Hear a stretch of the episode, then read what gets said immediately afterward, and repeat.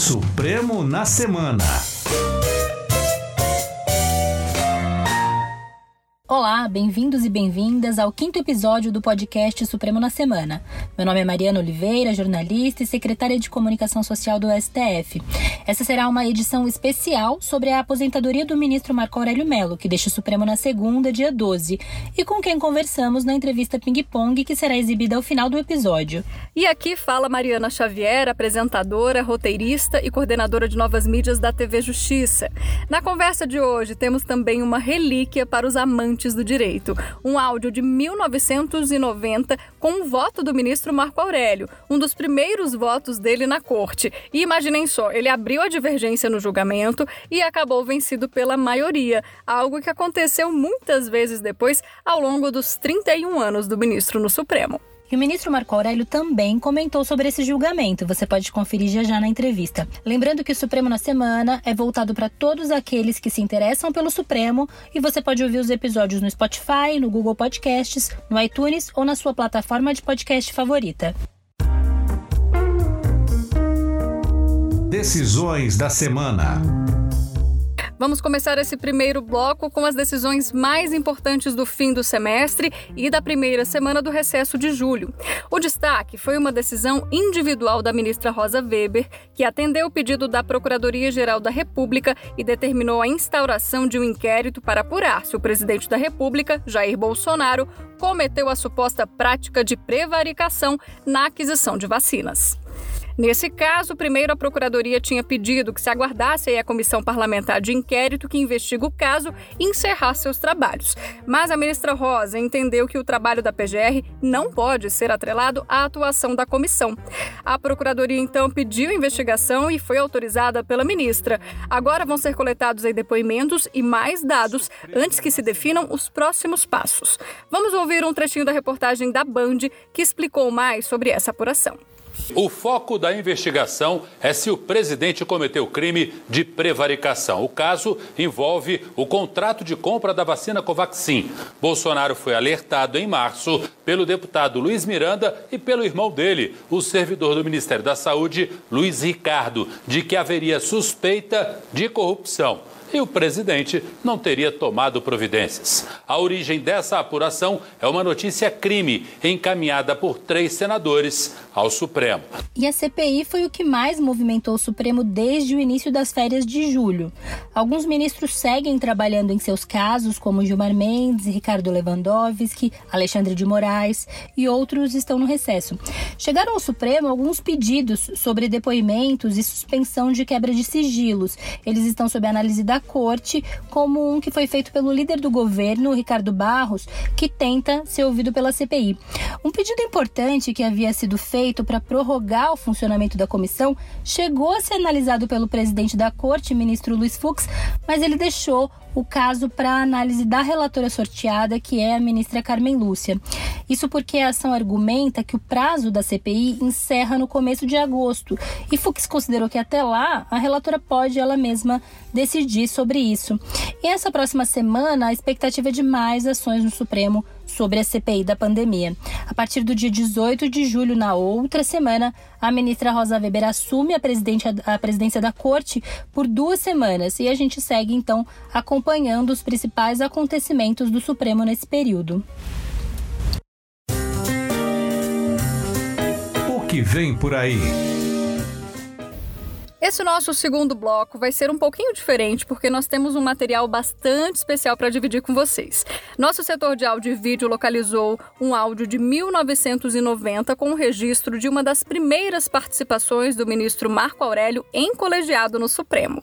Os ministros discutiam um habeas corpus que pleiteava a anulação de um processo criminal de um acusado que não foi encontrado pela Justiça de São Paulo para ser informado das datas e da apresentação da defesa e virou alvo de processo com o chamado decreto de revelia. O relator era Paulo Brossar, que se aposentou do Supremo em 94 e faleceu em 2015. Vamos ouvir um trecho do ministro Brossar. É, Trata-se de habeas corpus, pretendendo a anulação do processo crime a partir do decreto de revelia, alegando que não houve citação do réu.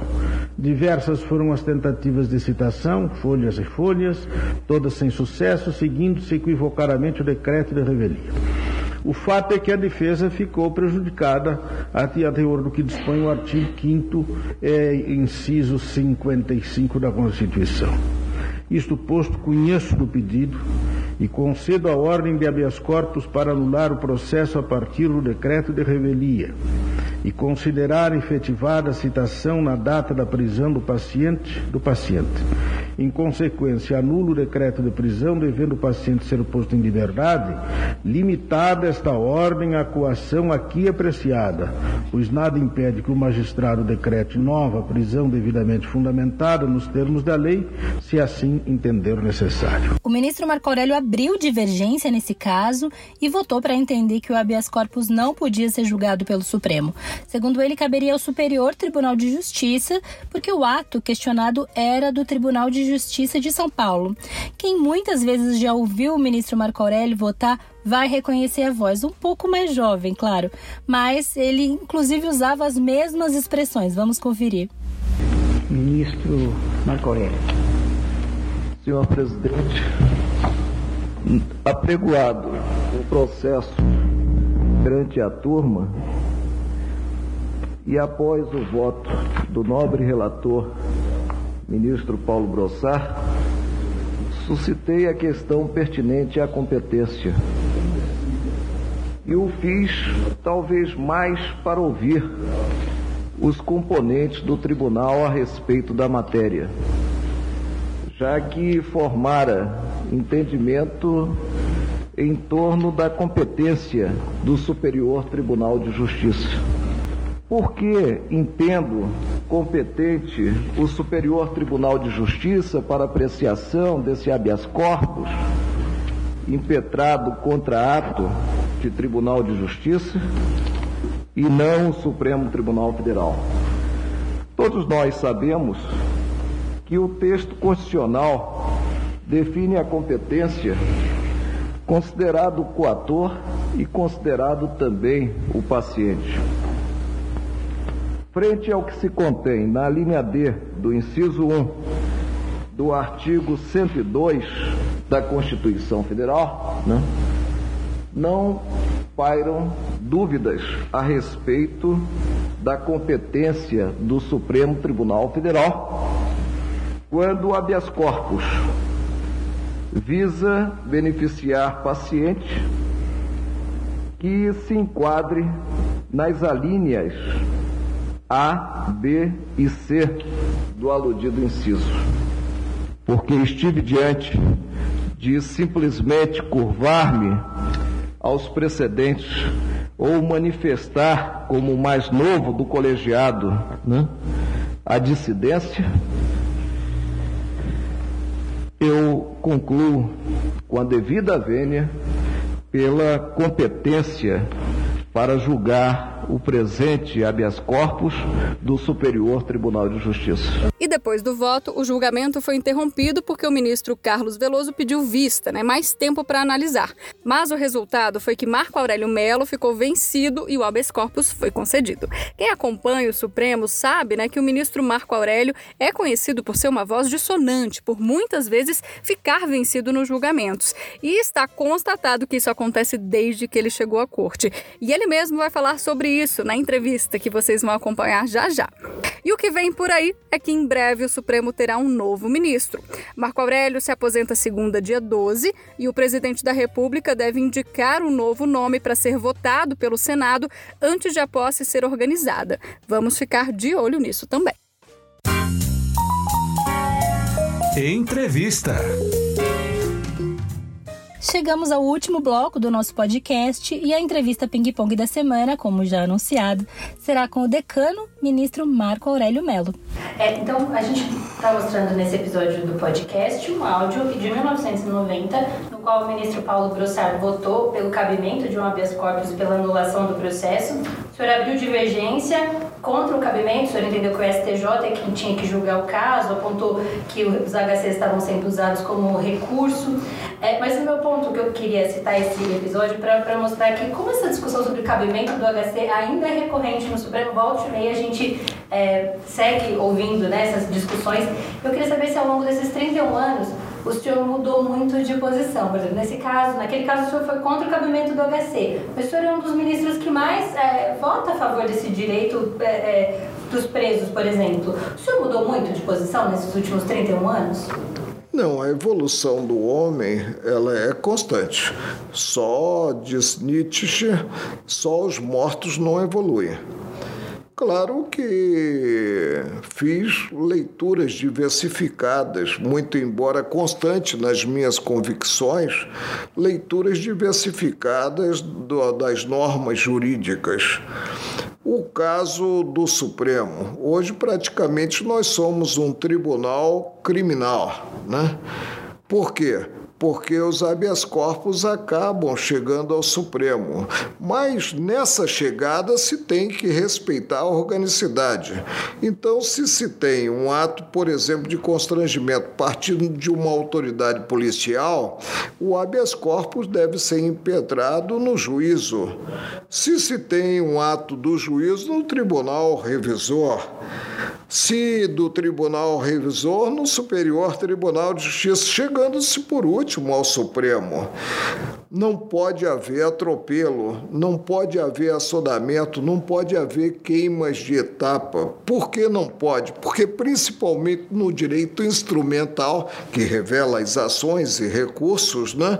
Ah, nós temos que o meio justifica o fim, não o fim ao meio, porque senão seria acabar com todos os órgãos julgadores e ter-se apenas julgamento do Supremo.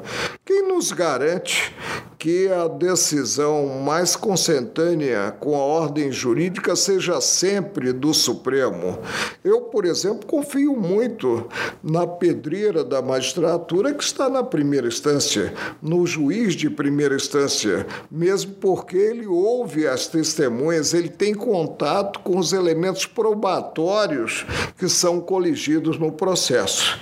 Então, essa tem que ser a visão. Nós temos que atuar, acima de tudo, tudo com humildade e com os pés no chão e observando, como eu disse, a organicidade para se ter a dinâmica e chegar-se à decisão final do processo, a organicidade do direito. E com deferência, tendo em conta não só os dois outros poderes da República, o Legislativo e o Executivo, como também os demais órgãos do Judiciário. Falando ainda em temas criminais, a segunda pergunta vai ser sobre como esses temas criminais dividem o Supremo e acabam levando ele para o centro da polarização. Todas as críticas recentes ao Supremo envolvem a ação do Supremo na área criminal. A pergunta é: o senhor acha que o Supremo precisava, de alguma forma, limitar esse braço criminal, essa veia criminal, ou, ou não? É preciso que a sociedade conviva, porque a, a, o tema criminal faz parte da Constituição e o Supremo sempre vai lidar. Como Mas, que o senhor faz esse balanço? Mariana, tudo passa por uma reforma, uma reforma processual. É preciso que a atribuição, a competência do Supremo seja enxugada. Porque a Suprema Corte, por exemplo, julga por ano, são nove integrantes, sem processo, e aqui nós julgamos milhares de processos. Isso gera uma angústia muito grande para o julgador, que é a conciliação da celeridade com o conteúdo. Eu sempre disse no meu gabinete: se eu tiver que sacrificar alguma coisa, vou sacrificar a celeridade, mesmo porque eu não disputo estatística. O que eu quero é cumprir o meu dever de julgador nessa missão sublime. E magistratura é opção de vida. Para a gente encerrar, ministro, gostaria de saber o que o senhor vai sentir mais falta com a na aposentadoria. Do que, que o senhor vai sentir falta do Supremo? Eu costumo virar a página com muita facilidade, mas me acostumei com essa atuação em colegiado percebendo o colegiado como um somatório de forças distintas. Cada qual tem a sua, a, a sua percepção técnica e a sua formação humanística. Evidentemente, sentirei falta da discussão em colegiado, né? e detenho até hoje, esse entusiasmo não esmoreceu, um espírito muito irrequieto Até o ministro Nelson Chobi chegou ao ponto de me apelidar e dizer que eu sou o ferrinho do dentista que fica no nervo é, exposto. Por quê? Porque se eu me convenço de certo alcance da norma legal, eu insisto naquela concepção. E essa insistência, ela é muito salutar, ela é muito positiva, tanto que em vários casos eu fiquei isolado inicialmente e depois o colegiado, sem a modificação das leis de regência, veio a mudar o entendimento e sufragar o que eu sustentara antes de forma sozinha. Né? E isso gratifica muito. E hoje eu saio do ofício judicante depois de mais de 42 anos, não vou completar 43, porque teria que chegar a novembro de 2021, né? Ah, sai o consentimento do dever cumprido. Errei nesse período, devo ter errado muito porque sou um ser humano, mas jamais tive um pensamento, uma concepção e votei de forma diversa. Eu até bato muito nessa tecla. A cadeira não é uma cadeira no Supremo voltada a relações públicas voltada a conseguir o aplauso quer dos demais poderes, dos dirigentes, quer dos cidadãos em geral. E quando é preciso contrariar a vontade da maioria, o colegiado deve contrariar, porque paga-se um preço por se viver em uma democracia é módico. O respeito irrestrito às regras estabelecidas. E observando-se as regras, se tem segurança jurídica. O Supremo na Semana fica por aqui. Esse podcast tem a produção da Secretaria de Comunicação do STF com o apoio da Rádio Justiça. Se você tem alguma sugestão ou crítica, mande um e-mail para a gente, sco.stf.jus.br. Esse episódio foi apresentado pela Mariana Oliveira e por mim, Mariana Xavier. A edição é do Bito Teles e do Rafa Zarte. Agradecemos a companhia e até a próxima. Supremo na Semana é um podcast produzido pelo Supremo Tribunal Federal. Supremo na Semana.